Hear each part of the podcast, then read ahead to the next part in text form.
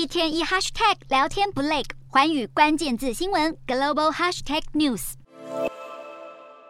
中国疫情失控，外界都想知道这波疫情为什么以超乎想象的速度延烧。中国疾控中心流行病学前首席科学家曾光指出，以目前的重灾区北京来说，这回爆发的新一波疫情是以 BF. 点七变异株为主，这也是疫情以来传播率最强的病毒株。研究显示，BF. 点七是由 BA. 点五演化而来的变异株，一次最多可传染十八人，甚至能躲过免疫系统。因此，许多国家担心。中国解除清零政策，开放旅游，恐怕会让 BF. 点七的疫情流窜全球。包含美国在内的数国最近都制定了针对中国旅客的入境筛检措施。对此，世界卫生组织秘书长谭德赛表示，鉴于缺乏中国疫情状况的详细资讯，可以理解部分国家针对中国旅客实施限制措施。谭德赛也呼吁中国官方提供更多的国内疫情资讯，并承诺会为中方医疗系统提供支援。